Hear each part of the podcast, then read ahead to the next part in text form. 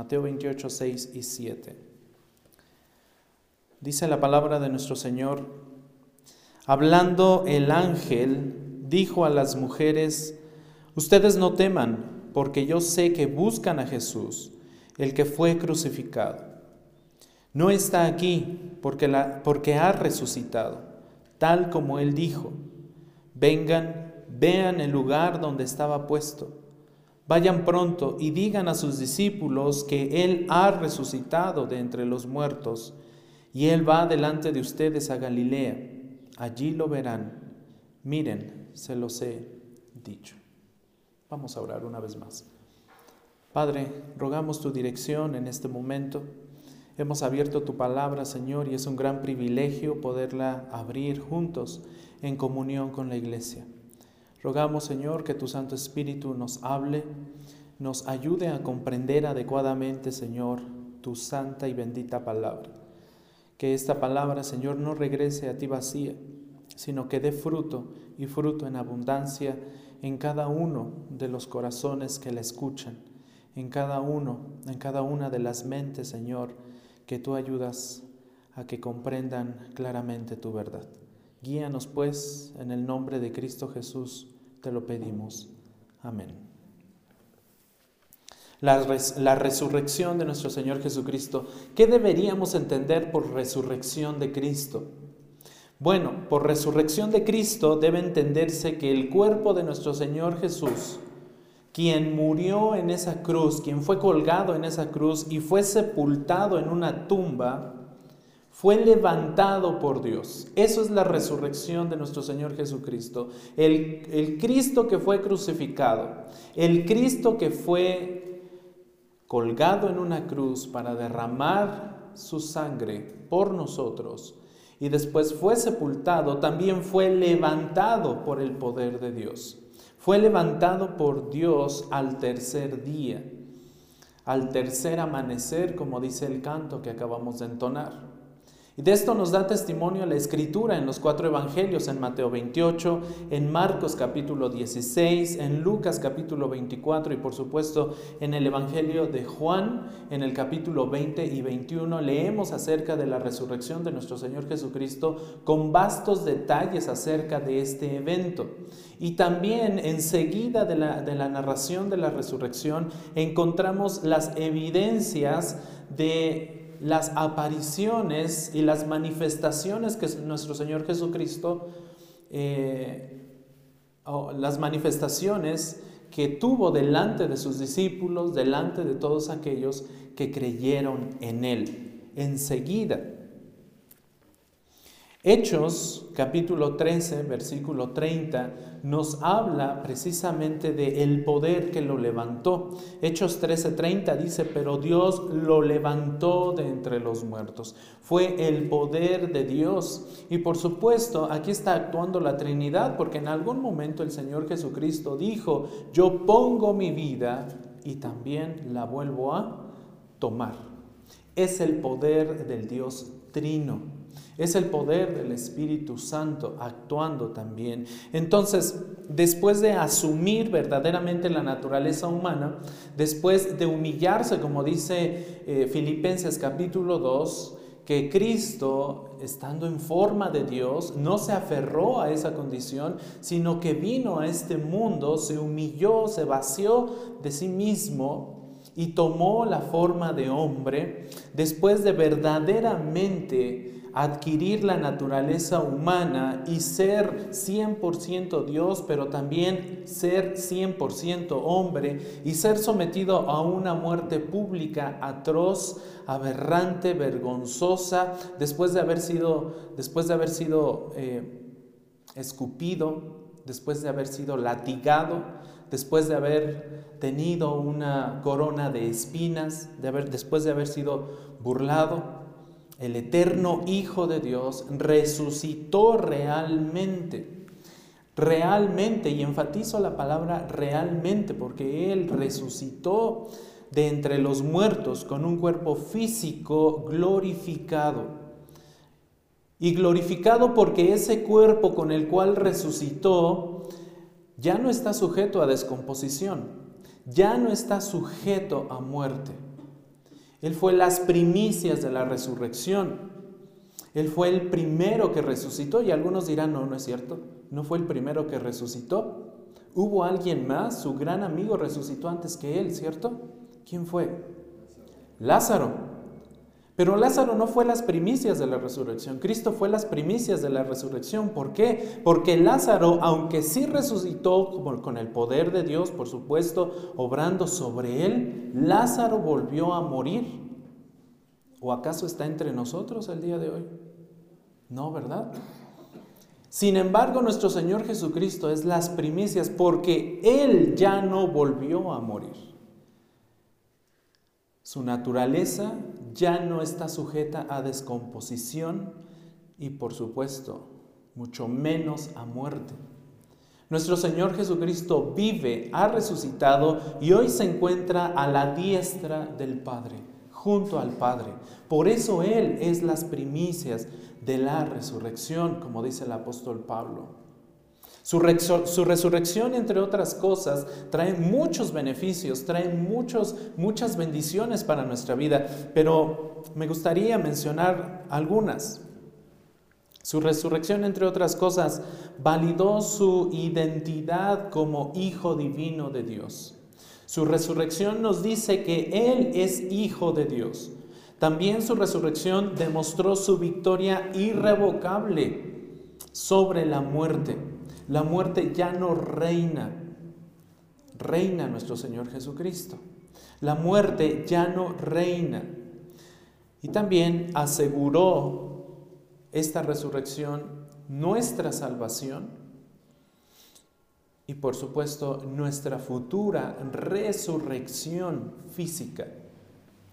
Nosotros que hemos creído, aquellos que crean en el Señor Jesucristo van a resucitar van a resucitar y esa fue la promesa. Esa fue la promesa. Por supuesto, cuando nuestro Señor Jesucristo dijo que Él iba a preparar lugar para nosotros, ¿lo recuerdan? se infiere que nosotros estaremos con Él con un cuerpo resucitado, con un cuerpo también que ya no estará sujeto a descomposición y muerte. Y esa es una de las grandes bendiciones que la iglesia tiene el día de hoy. Y esa es una de las grandes esperanzas que la iglesia tiene el día de hoy. Y si usted no la tiene, téngala. Es parte del paquete, de todo el paquete de bendiciones que viene con eh, el ser salvos en Cristo. Ahora, me gustaría hablar un poco acerca de la resurrección en el aspecto de que fue profetizada. No fue casual, no fue casualidad la resurrección. Esta resurrección de Cristo ya había sido profetizada en el Antiguo Testamento. Si ustedes notan lo que Pablo dijo en su primera carta a los Corintios, en el capítulo 15, versículos 3 y 4, que de hecho hace ocho días lo leíamos también, primera de los Corintios 15, 3 y 4, dice lo siguiente, porque yo les entregué en primer lugar lo mismo que recibí, dice Pablo, que Cristo murió por nuestros pecados, conforme a qué? Conforme a las escrituras. Versículo 4, que fue sepultado y que resucitó al tercer día conforme a qué? A las escrituras también. Entonces Pablo es enfático porque lo menciona dos veces y le dice a la iglesia de Corinto, esto ya estaba escrito en las escrituras. Ya estaba escrito en el Antiguo Testamento y tenía que pasar, como dijo nuestro Señor Jesucristo, es necesario que se cumpla. Es necesario que lo que ya nuestro Dios había profetizado se cumpliera. Estas últimas palabras del apóstol entonces nos indican que la resurrección del Señor ya estaba profetizada y tenía que cumplirse.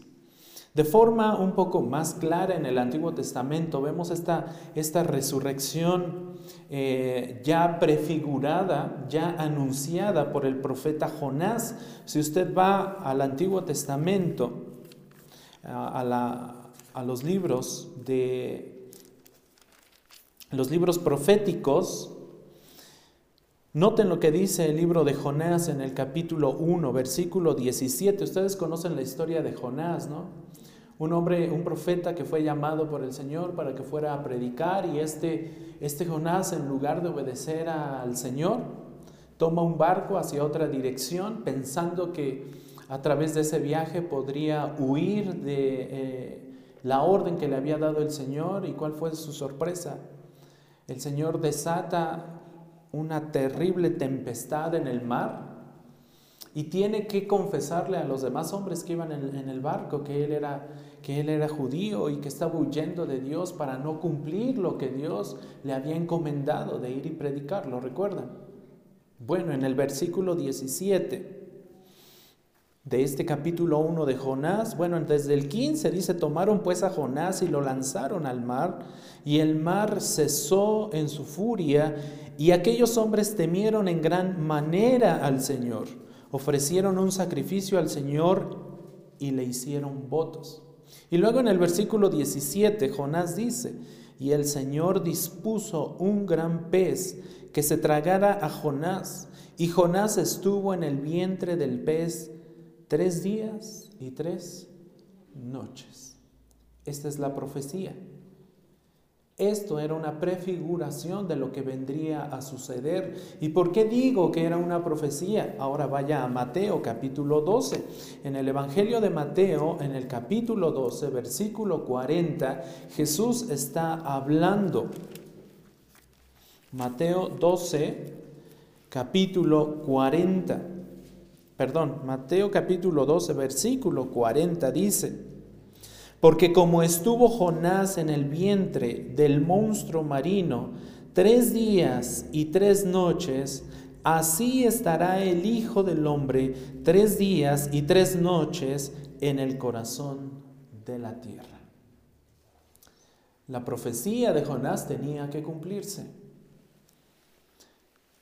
La profecía de Jonás se cumplió en Cristo.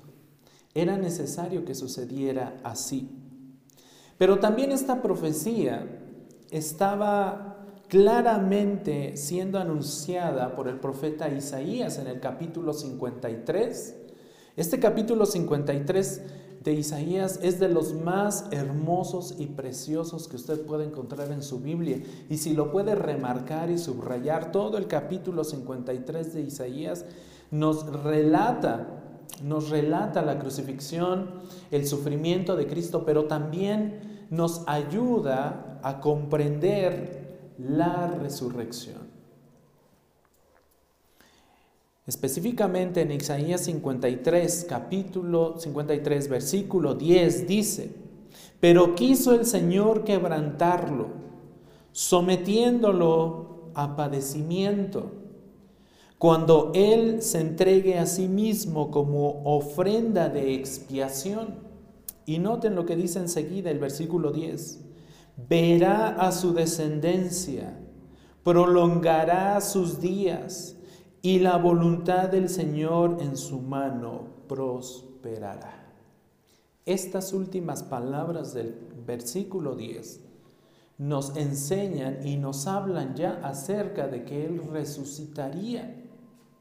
Noten lo que dice el versículo 11, debido a la angustia de su alma, Él lo verá y quedará, ¿cómo? Satisfecho. Bueno, al menos en mi versión, la nueva Biblia de las Américas dice satisfecho Dice, por su conocimiento, el justo, mi siervo, justificará a muchos y cargará las iniquidades de ellos. Versículo 12. Por tanto, yo le daré parte con los grandes y con los fuertes repartirá despojos. Ahí está una segunda referencia a su resurrección. Yo le daré parte con los grandes y con los fuertes repartirá despojos porque derramó su alma hasta la muerte y con los transgresores fue contado, llevó el pecado de muchos e intercedió por los transgresores, intercedió por nosotros. Entonces, su crucifixión, su sufrimiento, su sepultura y su resurrección está, estaba siendo ya anunciada. Los salmos también refieren a este sufrimiento, también refieren a su crucifixión y por supuesto también refieren a la resurrección. Específicamente el Salmo 16, Salmo 16 en el versículo 10 y 11, dice lo siguiente, este Salmo, porque tú, noten esto, son palabras, son palabras de nuestro Señor Jesucristo diciendo, porque tú no abandonarás mi alma en el Seol, ni permitirás que tu santo sufra corrupción. Me darás a conocer la senda de la vida. En tu presencia hay plenitud de gozo, en tu diestra hay deleites para siempre. Este capítulo 16 de los Salmos, o este Salmo 16, también nos habla de la resurrección y aparte nos está hablando de la ascensión de Cristo. Noten esto, me darás a conocer la senda de la vida, en tu presencia hay plenitud de gozo, en tu diestra hay deleites. Entonces, por donde quiera el Antiguo Testamento nos está anunciando la resurrección, algo que tenía que cumplirse. Y fue precisamente lo que Pedro y Pablo predicaron. En el, capítulo eh, en el capítulo 2 del libro de los Hechos encontramos a Pedro predicando, en el capítulo 13 de Hechos encontramos a Pablo predicando y hacen referencia explícita a la resurrección de Cristo. Pero Jesús mismo confirmó todo esto después de resucitar. Noten cómo lo confirma nuestro Señor Jesucristo allá en el Evangelio de Lucas. Estoy buscando Lucas en los, en los profetas, mis hermanos. Ando medio perdido, ¿verdad? Lucas capítulo 24. Lucas capítulo 24, versículos 44 al 47. Esta es una confirmación de nuestro Señor Jesucristo de estas profecías. Noten lo que dice Lucas 24, 44. Después Jesús les dijo, esto es lo que yo les decía cuando todavía estaba con ustedes, que era necesario que se cumpliera todo lo que sobre mí está escrito. ¿En dónde? En la ley de Moisés, en los profetas y dónde más? En los salmos. ¿Ustedes recuerdan que a Abraham se le pidió que ofreciera a su hijo, a su hijo Isaac, ¿lo recuerdan? Eso es parte de la ley de Moisés, parte del Pentateuco. Bueno, ese sacrificio, esa ofrenda que Dios le estaba requiriendo a Abraham, también era una prefiguración de esta resurrección. ¿Recuerdan ustedes que cuando en esa escena cuando ya va Abraham con su hijo, van caminando, le dice Abraham a sus siervos que regresarían. Abraham ya estaba mostrando la confianza de que Dios iba a proveer un cordero y que él iba a regresar. Implícitamente Abraham sabía que de algún modo, fuera que muriera o no, él iba a regresar con su hijo al final no lo, no, lo, no lo mata porque Dios le da un cordero, pero implícitamente Abraham, si, si se hubiera dado el caso, hubiera resucitado su hijo para regresar.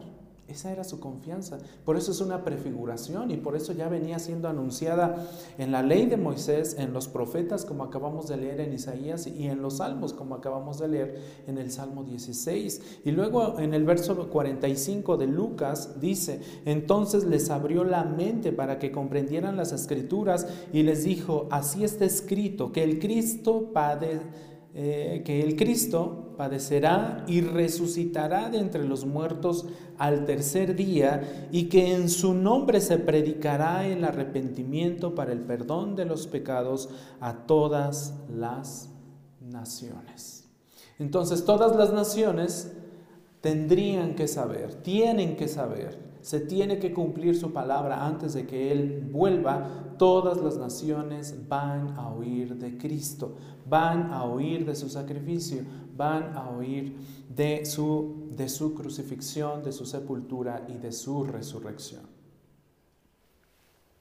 Tenía que cumplirse. Hoy, aunque existen muchas pruebas de esta resurrección, internas o externas, hoy existen muchos hombres también que niegan la evidencia de la resurrección de Cristo. Entre las teorías o entre las hipótesis que se manejan en la actualidad está que los discípulos robaron el cuerpo del Señor e inventaron que había resucitado. Esa es una hipótesis que se maneja hoy. Una segunda hipótesis es que el Señor no, murió en la cruz, sino que sufrió un desmayo muy profundo, fue colocado en la tumba y por la mañana recobrando sus fuerzas, salió de la tumba.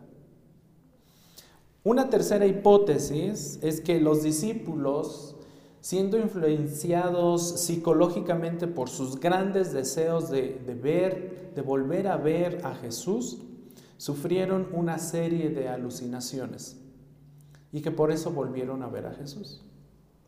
Y una cuarta hipótesis es que los discípulos vieron un espíritu.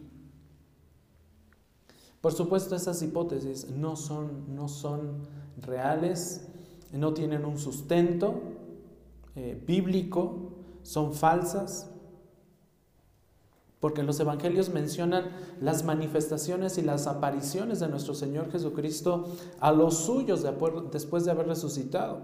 Si usted lee en los cuatro evangelios y compara y hace una armonía de los cuatro evangelios, notará que diez son las manifestaciones de nuestro Señor Jesucristo. Son diez en total, diez diferentes momentos narrados en los evangelios donde Jesús se manifiesta a sus discípulos. En todas ellas encontramos condiciones diferentes, encontramos circunstancias diferentes y son prueba de que Él verdaderamente resucitó de los muertos como estaba, como estaba profetizado.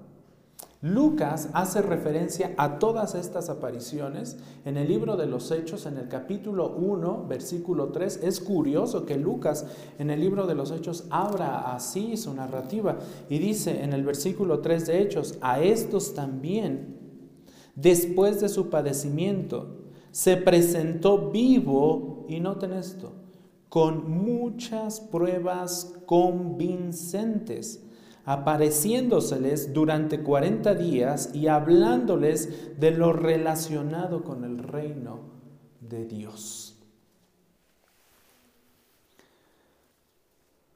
Una de las pruebas indiscutibles es la que declaró el apóstol Pedro en su predicación en la casa de Cornelio. Aquí mismo en el libro de los Hechos, dele vuelta a la página en el capítulo 10 encontramos una prueba muy clara. Hechos 10, versículo 40 y 41. Dice, pero Dios lo resucitó al tercer día e hizo que se manifestara, no a todo el pueblo, sino a los testigos que fueron escogidos de antemano por Dios es decir, a nosotros que comimos y bebimos con Él después que resucitó de los muertos. Resucitó y comió con los discípulos. Dice, no a todo el pueblo se manifestó, sino a aquellos que habían sido de antemano escogidos por Dios. Personas ya escogidas, especiales, que tenían que haber visto al Señor. Y es que en efecto el Señor resucitado comió y bebió con ellos. Usted puede leer eso en Lucas capítulo 24 y en Juan capítulo 21 también. Y ahí confirmar que verdaderamente nuestro Señor Jesús comió y bebió con ellos. Una segunda prueba de su resurrección. El Señor Jesucristo resucitado se le apareció a Pablo y esto es lo que constituye o lo constituye a Pablo un testigo ocular de su resurrección, como cualquier, cualquiera de los demás apóstoles. ¿Ustedes recuerdan la conversión de Pablo? ¿sí? en el capítulo 9 del libro de, los Hechos, cómo iba camino a, a Damasco, ¿lo recuerdan? Y de pronto se le apareció nuestro Señor Jesucristo, lo llamó y Pablo creyó en él y le hace una encomienda. Pero más claramente Pablo se refiere a la aparición de nuestro Señor Jesucristo en el capítulo 15. Noten, Primera de Corintios, capítulo 15. Primera de Corintios, capítulo 15, versículos 3 al 8. Hace, rato ya leíamos el, el versículo 3 y 4. Noten lo que dice enseguida. Porque yo les entregué en primer lugar lo mismo que recibí, que Cristo murió por nuestros pecados conforme a las escrituras, que fue sepultado y que resucitó al tercer día conforme a las escrituras, que se apareció a Cefas y después a quienes? A los doce. Se apareció a Cefas y después a los doce apóstoles. Versículo 6. Luego se apareció a más de 500 hermanos a la vez la mayoría de los cuales viven aún, pero algunos ya duermen, es decir, ya murieron. Después se apareció a Jacobo, luego a todos los apóstoles y al último de todos, como a uno nacido fuera de tiempo, se me apareció también a mí. Está refiriendo a Hechos capítulo 9, cuando se convirtió, cuando iba camino a Damasco.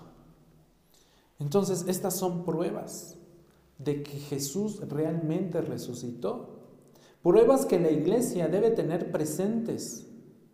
Porque hoy hay quienes niegan, hoy en nuestro tiempo, hay quienes niegan la resurrección y nos hacen dudar.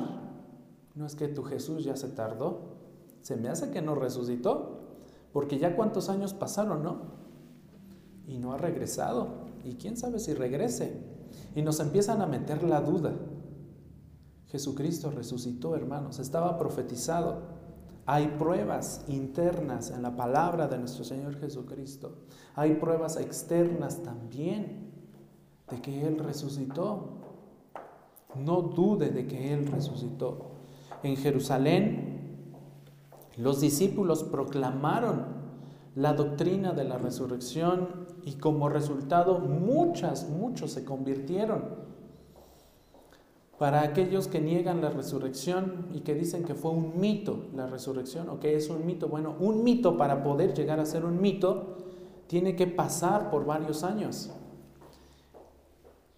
Y en la, la predicación de los apóstoles, inmediatamente en Jerusalén lo empezaron a predicar. Así es que no pudo haber sido un mito. Hechos capítulo 2, versículo 32 dice, a este Jesús resucitó Dios, lo cual todos nosotros, de lo cual todos nosotros somos testigos. Está hablando Pedro en su predicación. Más adelante, en Hechos, en Hechos 3, 15, también dice, y dieron muerte al autor de la vida al que Dios resucitó de entre los muertos, de lo cual nosotros somos testigos. Una vez más dice, somos testigos, lo vimos. Podemos dar fe y testimonio de que Él resucitó.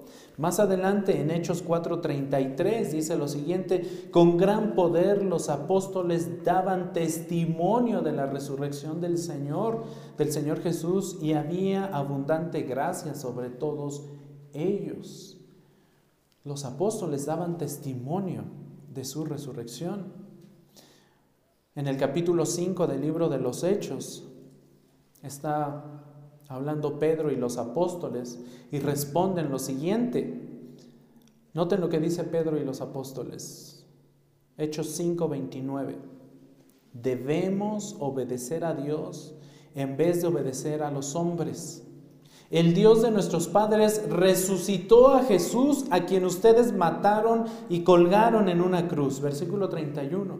A él Dios lo exaltó a su diestra como príncipe y salvador para dar arrepentimiento a Israel y perdón de pecados. Versículo 32. Y nosotros somos testigos de estas cosas y también el Espíritu Santo, el cual Dios ha dado a los que le obedecen.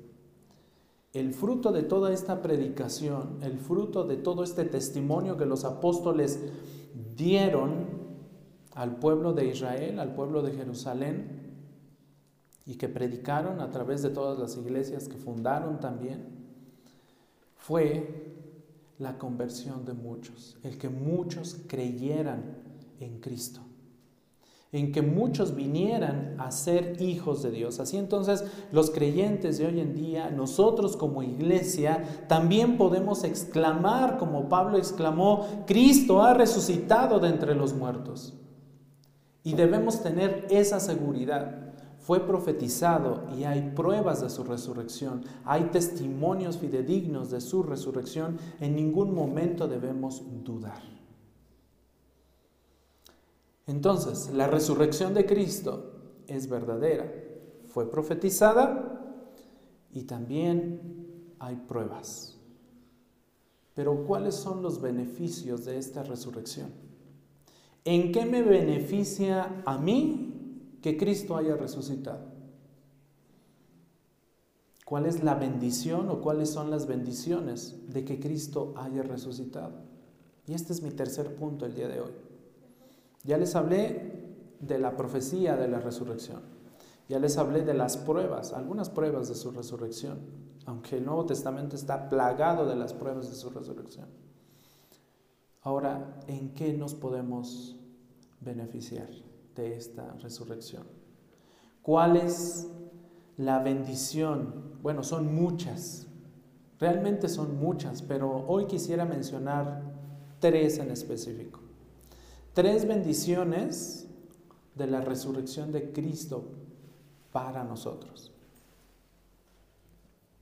Número uno, la regeneración.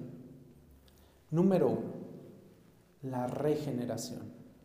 Es la primera bendición que obtenemos cuando creemos en Cristo, cuando creemos y confesamos su nombre y que Él murió, fue sepultado y resucitó de entre los muertos la regeneración. Noten lo que dice Pedro en su primera carta. Pedro capítulo 1. Pedro capítulo 1, versículo 3. Dice, bendito sea el Dios y Padre de nuestro Señor Jesucristo, quien según su gran misericordia nos ha hecho nacer de nuevo a una esperanza viva mediante la resurrección de Jesucristo de entre los muertos. ¿Notaron eso al final del versículo? Bueno, de la mitad en adelante. Según su gran misericordia. Esta es la voluntad de Dios. Nos ha hecho nacer de nuevo a una esperanza viva mediante, es decir, el vehículo por el cual nos ha hecho nacer de nuevo o nos hace nacer de nuevo es la resurrección de Jesucristo de entre los muertos. Entonces, la regeneración es el acto secreto de Dios mediante el cual nos imparte una vida espiritual nueva. Y es un acto secreto porque realmente nadie de nosotros sabe el momento preciso en que Dios nos regeneró. Por ahí le calculamos más o menos cuando creímos, pero el momento preciso no lo sabemos. Por eso es un acto secreto de Dios. El momento en el que nos cambia, nos regenera, nos da una nueva vida, nos capacita para poder creer en Él. Eso es un acto secreto de Dios es lo que también se conoce como el nacer de nuevo, el nuevo nacimiento. La resurrección de Cristo es la fuente y el origen de esta regeneración, es decir, del nuevo nacimiento, la nueva vida del creyente en Cristo, el renacimiento, y esto significa un cambio total en nuestra vida. O esto debiera significar un cambio total en nuestra vida, porque hoy tenemos capacidad de ser diferentes delante de Dios. Si no hubiéramos creído, y de hecho aquellos que no han creído en Cristo no están capacitados para glorificar a Dios, para honrar a Dios, para adorar a Dios, para obedecer a Dios, porque no han sido regenerados.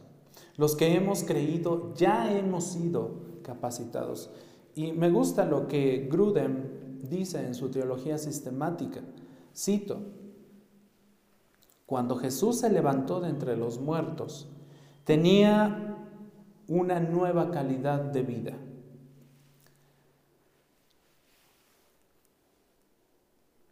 Una vida de resurrección en un cuerpo y espíritu humanos que eran perfectamente apropiados para obediencia y compañerismo con Dios para siempre. En su resurrección, Jesús ganó para nosotros una vida nueva como la suya. No recibimos todo lo que todo lo que todo, perdón, no recibimos todo lo de esa nueva vida de resurrección cuando nos hacemos cristianos porque nuestros cuerpos permanecen como eran, sujetos todavía a la debilidad, al envejecimiento y por supuesto a la muerte. Pero en nuestro espíritu somos vivificados con el nuevo poder de la resurrección. Es decir, nosotros aún hoy estamos sujetos a este cuerpo, ¿cierto? Y pecamos. Y como dice Juan, quien diga que no ha pecado es mentiroso. Pecamos porque estamos en este cuerpo. Sufrimos y batallamos, ¿no? Pablo también batallaba y de eso nos habla en una de sus cartas. Pero su resurrección hizo posible para nosotros una nueva clase de vida. Hoy hemos renacido espiritualmente y ¿sabe qué, hermano? Vamos a renacer también físicamente en la resurrección. Y tendremos un cuerpo similar al de nuestro Señor Jesucristo, capaz, capaz de soportar la gloria de Dios, capaz de tener comunión con Dios una nueva clase de vida. Cuando el Señor resucitó, hizo posible nuestra regeneración, fuimos capacitados para obedecer a Dios. Hoy los que hemos creído, aunque nos cuesta trabajo, nos cuesta mucho menos trabajo obedecer a Dios en comparación con alguien que no ha creído en Dios. Y esto es gracias a la regeneración, porque recibimos el poder de ser más que vencedores en el poder de Dios. Más que vencedores sobre el pecado que aún permanece en nosotros. Pablo en Romanos capítulo 6, versículo 4 nos dice lo siguiente, por tanto, hemos sido sepultados con Él por medio del bautismo para muerte, a fin de que como Cristo resucitó de entre los muertos por la gloria del Padre, así también nosotros andemos en novedad de vida. Nuestra vida para los creyentes, para los que hemos creído, debe ser diferente. Nuestro testimonio debe ser diferente, nuestra forma de actuar debe ser diferente, nuestra forma de pensar debe ser diferente porque hemos sido capacitados por Cristo, fin de que como Cristo resucitó de entre los muertos por la gloria del Padre, así también nosotros andemos en novedad de vida. La naturaleza de nuestro Señor Jesucristo una vez que resucitó fue diferente. Nosotros cuando nos identificamos con Cristo y somos eh, bautizados, también estamos diciéndole a la congregación que nos identificamos con su muerte, con su sepultura y también con su resurrección. Es decir, hemos creído y ya somos diferentes. La resurrección entonces nos debe motivar a abandonar el pecado. La resurrección nos debe motivar a vivir una vida sana, una vida más que sana, santa delante de Dios. Ser, sed santos porque yo soy santo. Eso, eso, se lo recalcó muchas veces al pueblo de Israel en el Antiguo Testamento. Ya estamos capacitados para hacer el bien delante de Dios. Ya estamos capacitados para eso y debemos hacerlo. Por eso Pablo le dice a los colosenses, en, su, en la carta a los colosenses en el capítulo 3, versículos 1 al 3, Pablo les dice, si ustedes pues han resucitado con Cristo, por supuesto, Aquí Pablo no se está refiriendo literalmente a la resurrección. Eh, Pablo les está diciendo, si ustedes pues se han identificado ya con la resurrección de Cristo, si ustedes han creído en la resurrección de Cristo, noten lo que les dice Pablo, busquen las cosas de arriba. Si tú ya has creído en Cristo, busca las cosas de arriba, les dice a los colosenses y a nosotros también nos lo dice. Busquen las cosas de arriba, donde está Cristo sentado a la diestra de Dios. Pongan la mira en las cosas de arriba, dice Pablo, no en las de la tierra, porque ustedes han muerto y su vida está escondida con Cristo. ¿En quién? En Dios. Entonces, ¿has creído en Cristo? ¿Reconoces que Él fue crucificado? ¿Reconoces que Él fue sepultado? ¿Reconoces que Él resucitó? Entonces busca las cosas de arriba. Y esta es una orden, este es un imperativo por parte de Pablo. Busca. Tu visión no debe quedarse aquí corta en este, en este mundo, en este planeta. Tu visión debe ir mucho más allá.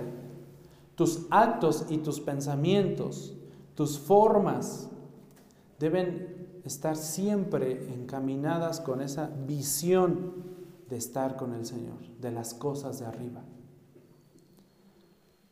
Esta es la primera bendición que obtenemos por la resurrección. La segunda bendición que nosotros disfrutamos gracias a la resurrección de Cristo, que quiero mencionar el día de hoy, es la justificación. La justificación. Noten lo que dice Romanos capítulo 4, ahí en sus Biblias. Romanos capítulo 4, versículo 25. Romanos 4, 25.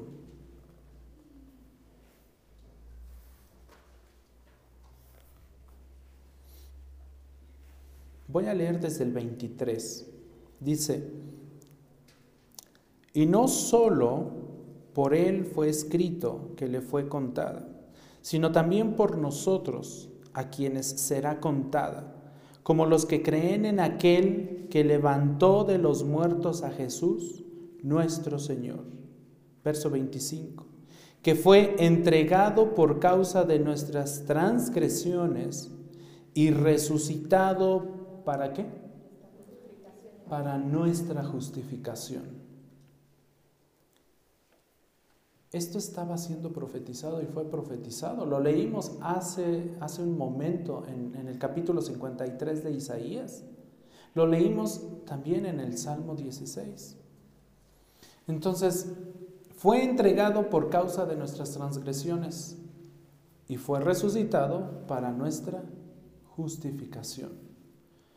Justificación significa prueba de la justicia de alguien. La justificación no es otra cosa que la prueba de la justicia de alguien. En otras palabras, es la declaración de que ya no somos culpables, sino justos delante de Dios. Delante de Dios ya somos justos. Gracias a lo que nosotros hicimos, no. Gracias a lo que Cristo hizo por nosotros. Gracias a lo que Cristo sufrió en esa cruz, hoy Dios nos ve como justos. La justicia de Cristo que ganó en esa cruz fue puesta sobre nosotros. Y de esa forma se presenta delante de Dios la prueba de nuestra justicia. De esa forma Dios nos ve justos. O sea que Cristo sufrió, Cristo murió por causa de nuestros delitos, por causa de nuestros pecados, y fue resucitado para podernos justificar. Si Él no hubiera sido resucitado por el poder de Dios, nuestra justificación no hubiera sido posible. Para hacernos justos a los ojos de Dios, Él tuvo que resucitar. Para que fuéramos declarados inocentes delante de Dios, Él tuvo que resucitar.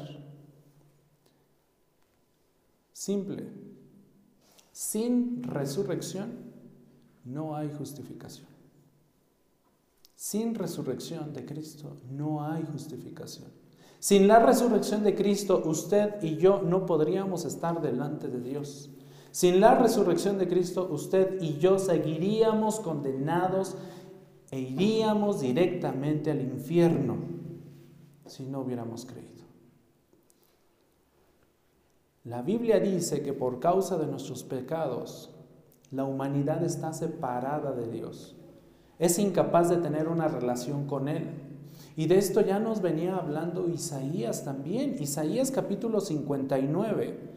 En el versículo 2 es muy claro cuando dice, pero las iniquidades de ustedes, dice Isaías, tus pecados, tus iniquidades, tus transgresiones, tus desobediencias, tus malas palabras, tus malos comportamientos, tus malas intenciones, dice Isaías, todas las iniquidades de ustedes han hecho separación entre ustedes y su Dios. Y los pecados le han hecho esconder su rostro para no escucharlos. A veces nos preguntamos por qué Dios no nos escucha, ¿verdad? como que clamamos y clamamos y como que de plano decimos, híjole, no nos escucha. Bueno, Isaías ya lo venía anunciando, nuestras iniquidades nos separan de Dios, nuestros pecados. Por eso Pablo dice, no hay justo, no hay justo ni aún uno. Todos nos hemos desviado, todos nos desviamos. Las escrituras dicen claramente en Efesios 2.3 que éramos por naturaleza, por naturaleza hijos de ira. ¿Por qué? Simplemente porque habíamos quebrantado la ley de Dios. Simplemente, entre comillas. Y por causa de su justicia, Dios tiene que derramar su ira sobre los que quebrantan su ley. Porque Dios es justo, tiene que castigar ese pecado. Por eso Romanos 6:23 lo conocen, ¿no?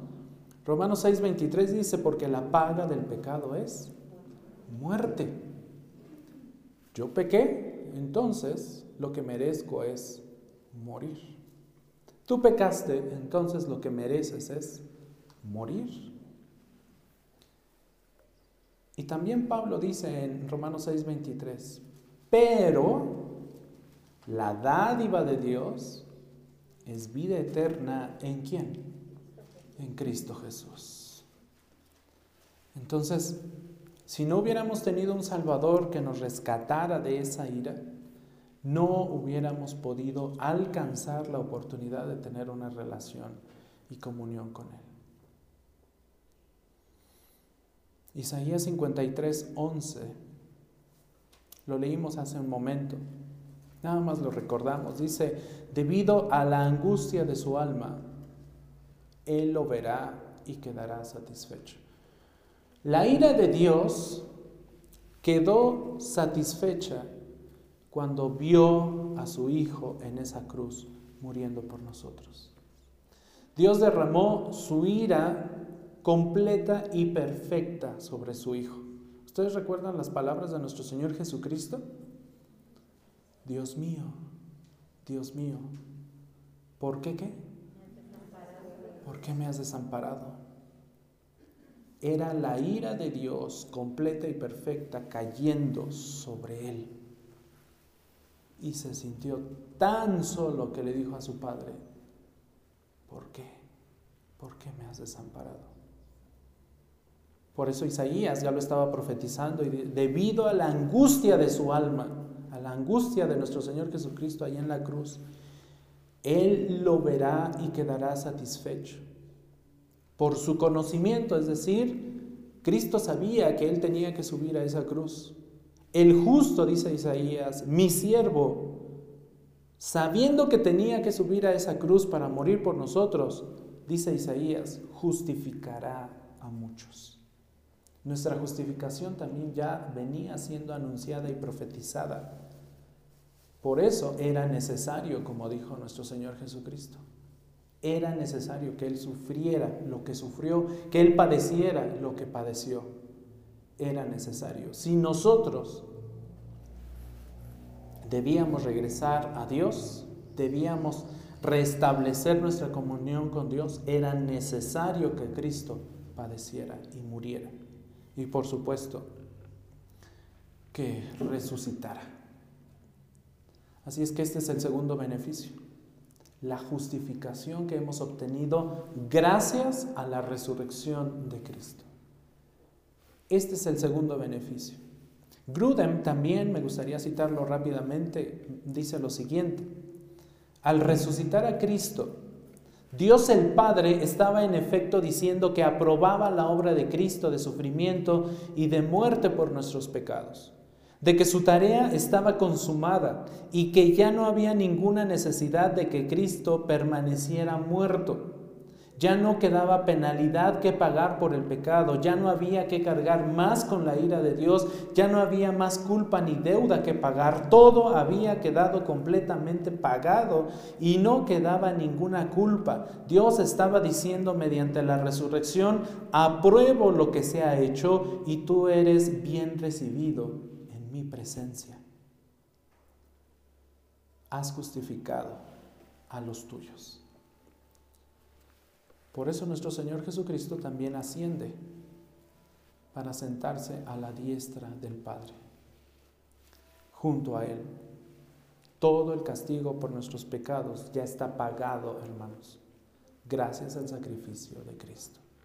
Pecados pasados, pecados presentes y aún nuestros pecados futuros han sido cubiertos por la justicia de Cristo.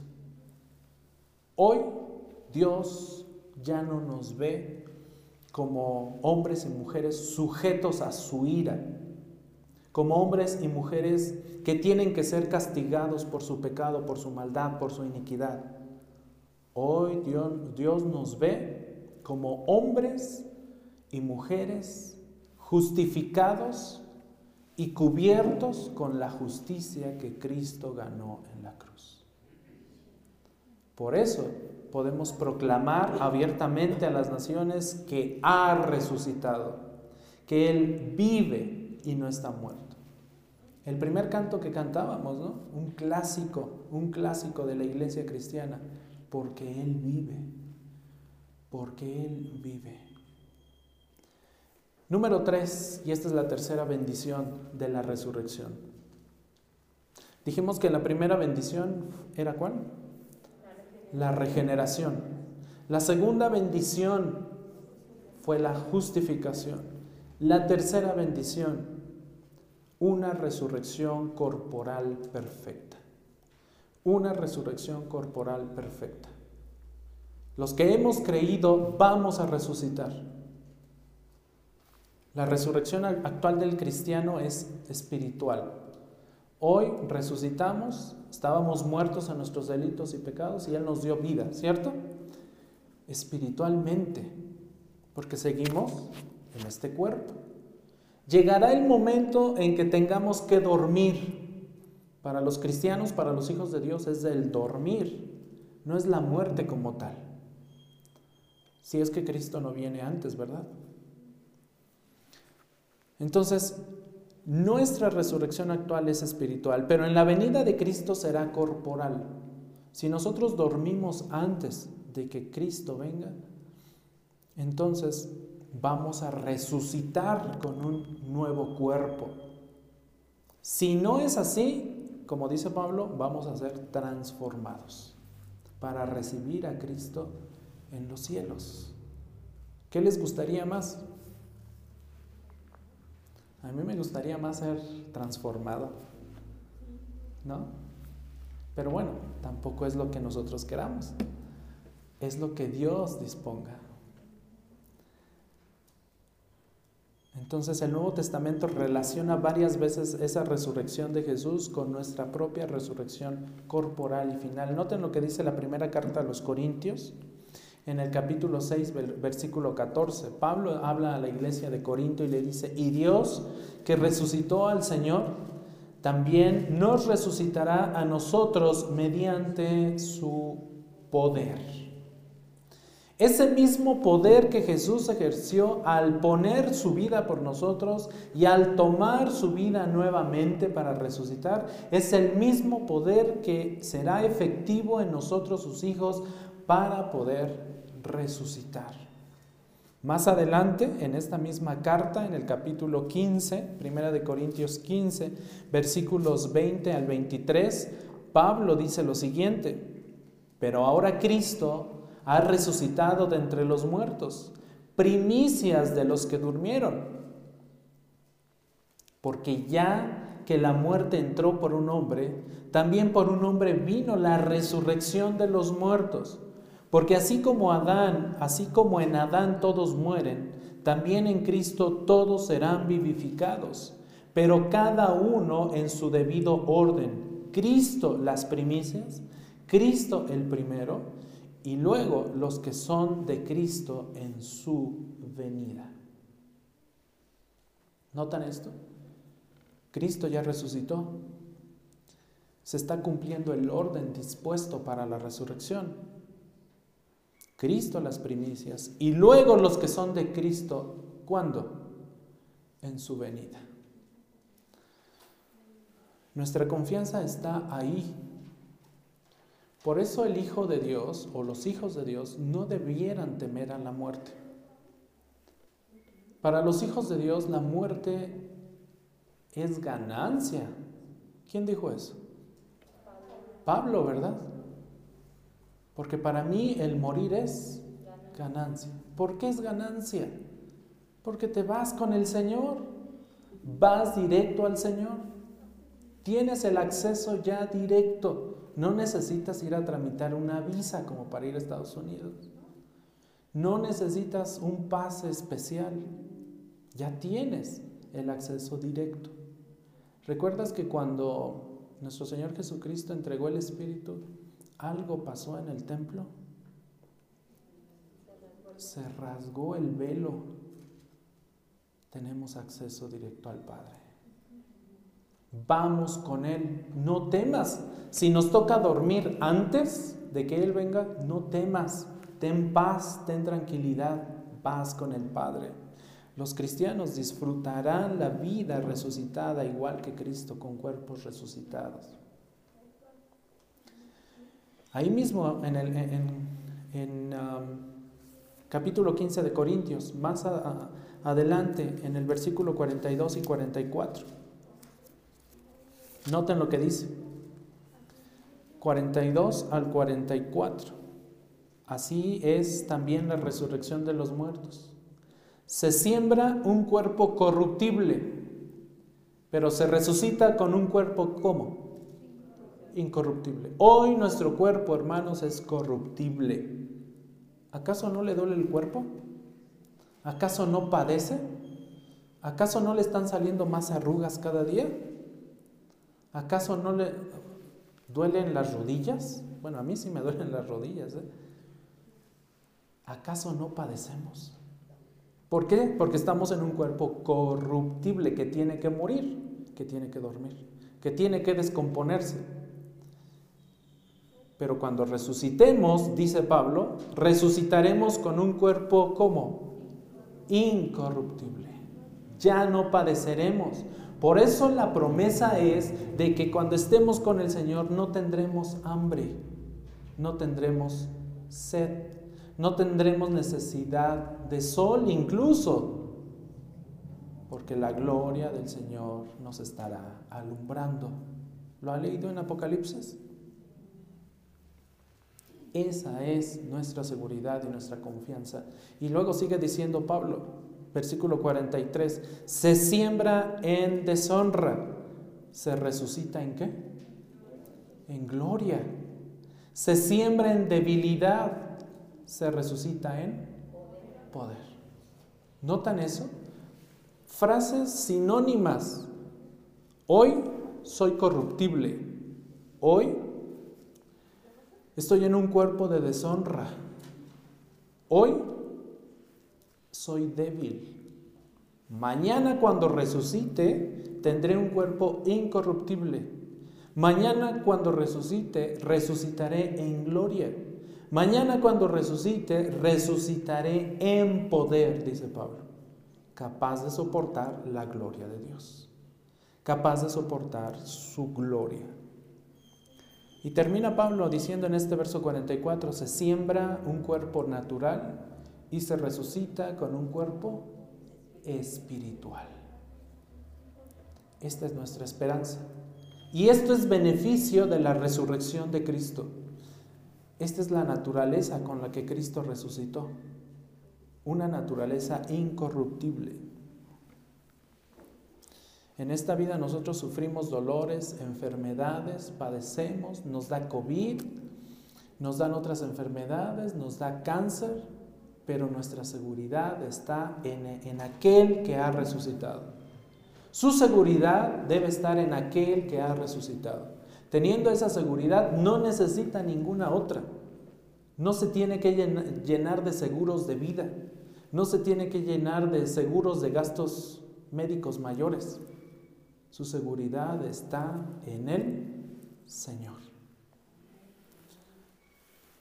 ¿Y por qué la resurrección es vital?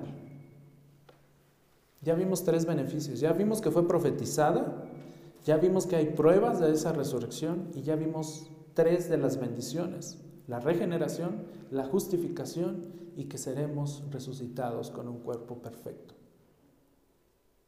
¿Y en qué radica entonces lo vital de la resurrección? Pablo es muy claro también en este capítulo 15 de Corintios. Noten, y esta es la conclusión con la que deseo, culminar este, este mensaje. Primero de Corintios 15, sígame con su vista, porque esto es vital y esto también si lo puede marcar en su Biblia, márquelo y téngalo muy presente. Versículo 14. Esto es por, esta es la razón de por qué la resurrección es vital. Versículo 14. Y si Cristo no ha resucitado, Vana es entonces nuestra predicación. Y si Cristo no ha resucitado, vana también la fe de ustedes. Aún más, somos hallados testigos falsos de Dios, porque hemos testificado contra Dios que Él resucitó a Cristo, a quien no resucitó, si en verdad los muertos no resucitan. Porque si los muertos no resucitan, entonces ni siquiera Cristo ha resucitado. Y si Cristo no ha resucitado, la fe de ustedes es qué? Es vana, es falsa. Todavía están en sus pecados. Entonces también los que han dormido en Cristo están qué? Perdidos. Si hemos esperado en Cristo para esta vida solamente, somos de todos los hombres los más dignos de lástima. En otras palabras, si Cristo, mis hermanos, no resucitó, no entiendo qué está haciendo usted aquí sentado. No tiene chiste, no hay razón de ser. Si Cristo no resucitó, entonces vana es su fe. Su fe es falsa. ¿Pero qué creen? que Cristo resucitó. Y esa es la gloria de Dios. El hecho de que hoy estemos aquí no es casualidad, es parte de la bendición de Dios para nosotros, porque Él ha resucitado. Dice el verso 20, pero ahora, dice Pablo, Cristo ha resucitado de entre los muertos, primicias de los que durmieron. Si Cristo no resucitó, entonces Cristo no es el Hijo de Dios. Y en ese caso el mundo se encuentra desolado. Pero Cristo resucitó y hoy el mundo tiene esperanza y nosotros tenemos vida eterna. Vamos a orar. Padre, te agradecemos grandemente, Señor, por esta preciosa doctrina de, la resurrección de tu Hijo Jesucristo. Muchas gracias Señor porque nos enseñas a través de tu palabra que esta doctrina es vital para la iglesia y que sin ella literalmente el cristianismo se derrumbaría. Si esta doctrina no existiera, si Cristo no estuviera sentado a tu diestra, vana sería nuestra fe. No tendría caso estar aquí en este momento. pero tu Hijo resucitó para darnos vida, para darnos la bendición de creer en ti. Bendícenos, Padre Santo, con tu palabra, bendícenos grandemente, Señor, como lo has hecho todos estos días de nuestra vida. Ayúdanos a seguir fieles a ti, a caminar en ti, a tener una nueva vida en ti. Te damos gracias en el nombre de Cristo Jesús. Amén.